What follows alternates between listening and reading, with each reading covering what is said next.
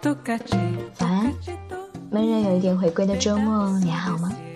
这里是 FM 四幺零六八，小心情放的时光。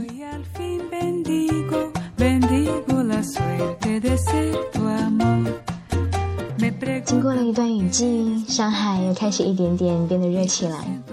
临近八月的尾巴，这个夏天你过得还好吗？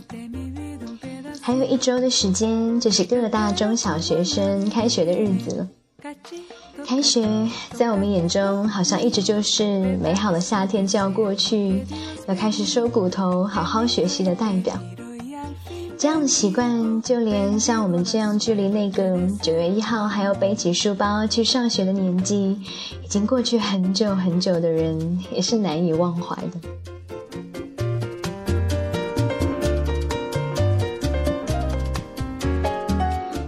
在我周围的朋友当中，只要是出去旅行的，在这个九月的当口，不管是玩的有多尽兴，也开始打包行囊，准备回来，开始回到原来的轨道上生活。而一些出国交流的小孩，也开始陆陆续续的回国修正，准备下一次的出发。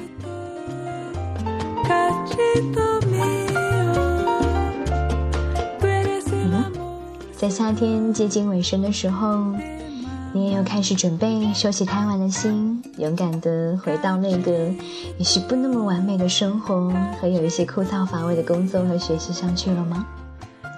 尽管我知道这之中有大部分回归的原因是很无奈的。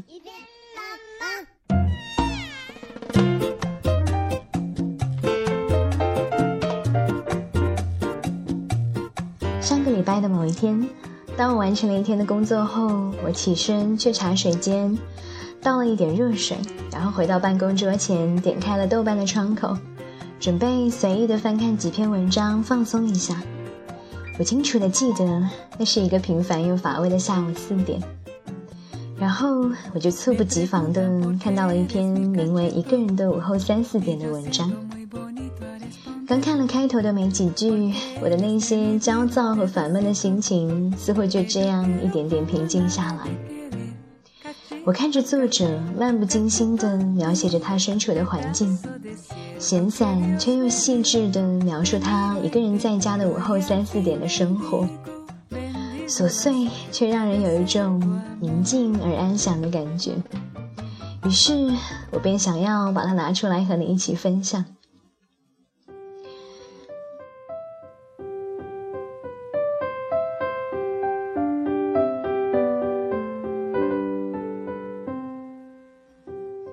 也许你正因为要开始一段新的生活而担忧，也许你正在为自己要回归正轨后是否能够承担现在的工作而怀疑，也许你正在一点一点的被平淡乏味的生活磨灭了原先的热情，也许你正在为自己职业的空白期找不到称心的工作，又无法安然自在的享受生活而感到坐如针毡。那么，请你放下手边的工作，安安静静的坐下，把自己调整到一个最舒服的状态，来聆听接下来的这篇文章。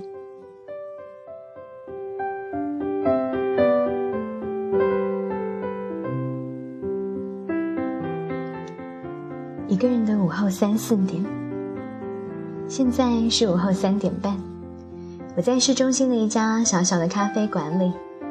头顶上的风扇呼呼地转动着，空气中正放着《中国好声音》的歌手唱的歌。纯粹而清澈的女声唱道：“蝴蝶眨了几次眼睛，才学会飞行。”忽然间，某种难以言喻的物质在这一瞬间降临在我的身上，我感觉到自己如同一只蝴蝶般自由又自在。自由职业至今已经快两年了。我知道自己的选择跟绝大多数的人是不一样的，是这个社会中的少数派。人家穿着正装乘坐地铁去上班的时候，我正穿着睡衣待在家中茫然失措。我是异类，在自由自由职业的最初几个月里，我常为自己和别人不一样而焦虑，内心惶惶不安。不过幸运的是，从小学开始，一直以来家里人都不太管我，父母对我有一份信任，也有一份尊重。到现在，他们也没有理由要管我。我没有因为选择自由职业而遭到来自父母反对的压力。我的男友那个时候也辞职不久，他并不在意我是自由职业者还是朝九晚五的上班族。所以我的焦虑和不安只与自己内心有关，只与自己的自由有关。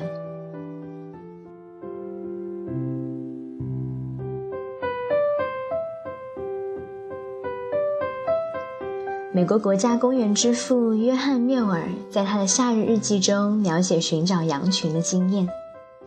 我找到羊群的时候，发现它们害怕而沉默地缩在一起。显然，他们已经在这儿待了一个晚上又一个上午，根本就不敢出去觅食。他们虽然逃离了智库，但就像我们所知的那些人一样，反而对获得自由感到了恐惧，不知道要该怎么办。而且似乎还很高兴的能够回来，原来回到原来熟悉的牢笼中。他写的不只是羊，还有害怕自由的人类，就像弗洛姆在《逃避自己》中所言的那样，人的天性是逃避自由。当人们变得更加的自由的时候，会变得焦虑和无所适从，会甘心的交出自己的这份自由。自由往往是需要勇气的。自由通过个人能够凭借自己的意志做出选择这一形式，呈现在每个人的生活中。简而言之，自由选择的前提是需要有足够的勇气为之选择负责。于是我必须为自己的选择负起责任。当情况变得糟糕时，不要埋怨别人。而是承担责任，并且记住这是我的选择，我有选择的权利。因此，我选择自由职业，并因为自由带来的焦虑不安是我必须承受的。不过，有趣的是，人又是习惯性的动物。度过了最初的焦虑不安之后，我反而很好的适应了这份自由带来的焦虑。并且在这份自由的焦虑中，获得了某种自我管理和自得其乐的本领。通常在早上八九点钟，我醒来开始工作，然后忙到午饭时间，吃过午饭，接着又继续工作到下午三点，便停下来休息。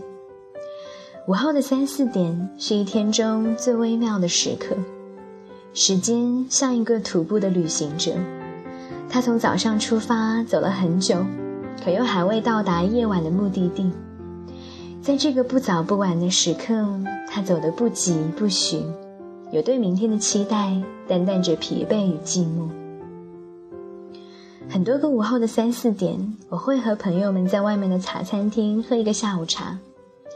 这些朋友中有女人，也有男人，但更多的是女人。女人们相互陪伴，吃着东西，东拉西扯的闲聊一番，以这样的方式快乐的度过下午的三四点。但是，更多的午后三四点，我是一个人度过的。一个人的午后三四点，我会做些什么呢？也许最多的时候是看书，有一些书评的工作要完成，要先看完这部分书。可是我往往放下这些书，随意的去看另外的一些书，歪在沙发上，漫不经心的看着这些东西。有的时候，我在图书馆的参考外界处度过下午的三四点，等着自己要的书从那些又高又弯曲的输送带上传上来，等待着工作人员大声的叫我的名字，就像等待着情人的呼唤。然后带着一包沉甸甸的书和一颗充实的心回家。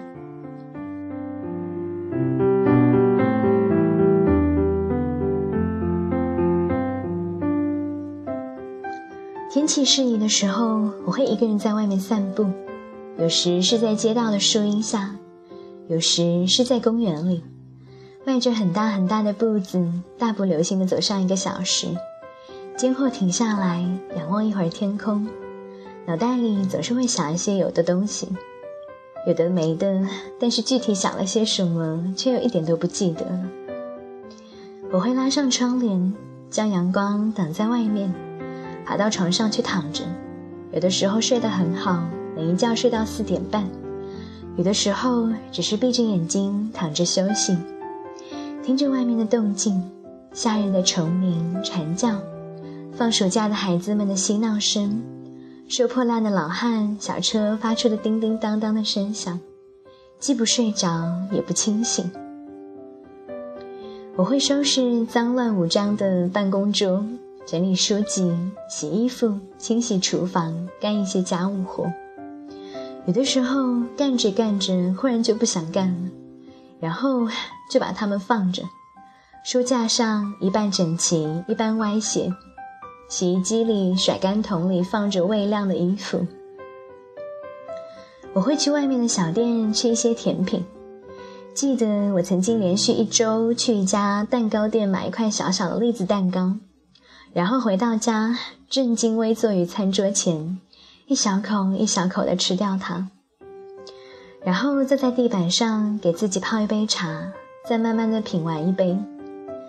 也会一个人拿一小盒冰淇淋，坐在地板上，用小勺子一勺一勺地挖进嘴里，细细地品尝快速融化的冰淇淋。我会买菜、洗菜。为晚饭做好准备，或者是直接开始做饭。有一次早上出门练瑜伽，中午和一个人朋友吃饭，聊了一点事情。快到家的时候已经三点多了，我便顺道去了家附近的菜市场。这个时候的菜市场，很多人以为是寂寥的，其实相反，菜市场依旧热闹喧嚣。蔬菜虽然没有不够早上的那般水灵。鱼虾也不像清晨那般新鲜，但是它们都很便宜。有很多早早的下班的妈妈，或者是退休的爷爷奶奶们，刚接完小朋友放学回家，经过菜市场，刚好买一些菜回家去做晚饭。那一天，我只用了十块钱就买到了蔬菜和一条活鱼。我过马路的脚步因为这份心满意足而轻快起来。回到家，仔细的将鱼洗干净。连同葱姜蒜一起码在盘子里，然后放进了冰箱。虽然这条鱼的品种我叫不上来，好像也没有吃过，但是菜市场一起买菜的大叔告诉我，这个鱼可以红烧着吃。于是我信心满满的等待着晚饭时分的来临，就像等待着一场必然的胜利。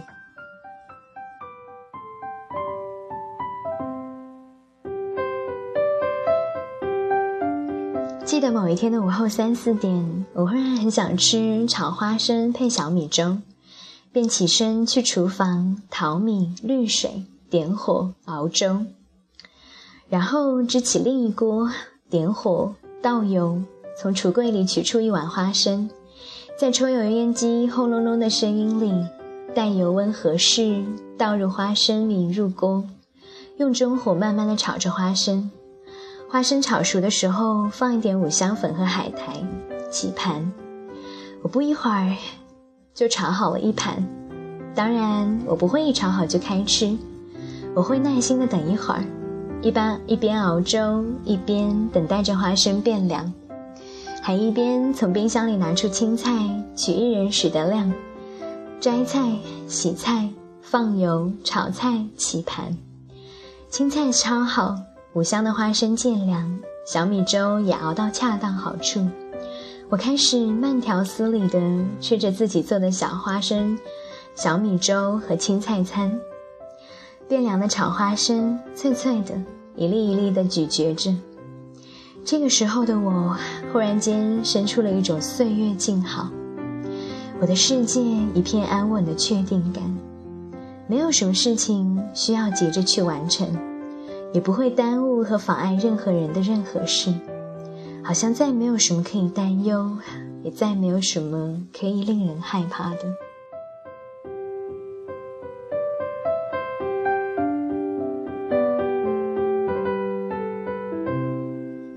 为了食物们不寂寞，也为了有更丰富的食物口感，我常常喜欢将两到三种食材搭配在一起烧。比如茭白烧肉、青椒土豆丝、青豆玉米炒百合。有一回，我买了一盒盒装的荷兰豆，隔壁的阿姨看到我，问我荷兰豆要炒什么吃。我开玩笑的回答说：“荷兰豆自己和自己炒着吃。”于是每一个午后的三四点，都是我自己和自己炒的时刻，就像荷兰豆在油锅中彼此的交谈、摩擦、碰撞、软化和熟透一样。我自己和自己相谈甚欢，亦或者是不欢而散。日本的作家新井一二三在午后四时的啤酒中写了一个日本老太太的故事。每天下午四点，她比她，她比她的丈夫要早下班回家。这时候，她的丈夫还没有回来之前，她先一个人坐在客厅的沙发上，边看着外面的美景，边喝着啤酒。他说：“很快就要开始做晚饭什么的了。”我自个儿闲坐的时间并不长，但是我活着就是为了这一刻。也许正是这些一个人的午后三四点，我学会了放下与别人不一样而产生的焦虑，不再去寻求和渴望躲在集体的温暖中，以求逃避自由带来不安、责任和孤独。在这些日子里。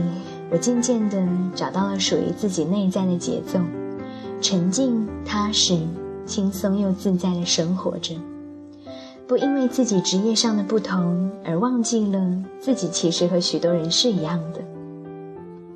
懂得不是自我封闭，而是积极地认识许多志同道合、彼此一起努力、不再令我孤单的朋友。午后的三四点的自由与孤独，快乐与痛苦。使我积攒起了面对不易生活的诸多勇气，坚定的去追求自己想要的，去成为自己想要成为的那个人。